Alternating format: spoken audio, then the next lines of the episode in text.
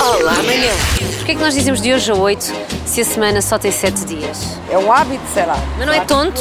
Realmente não tem lógica, não tem. Ainda por cima é um engano e toda a gente diz este engano. Faz bem nas férias. E que dura muito tempo. É verdade. Antigamente cá não sabiam contar. Ah, então porquê é que a gente ainda não mudou isso? Continuamos a dizer dois Sim, porque ficou, ficou em moda. Ficou, ante- antigamente dizia-se assim, nós Tá. também dizemos. Antigamente as pessoas nem, nem até 10 sabiam contar. É que depois dizemos também daqui a 15 e na realidade são só 7 mais 7. Não sei, suponho que se conte com o próprio dia. Porque contamos com o dia que começa a semana outra vez. Santa ignorância, A senhora diz de hoje a É 8. também digo. Então, santa ignorância para si.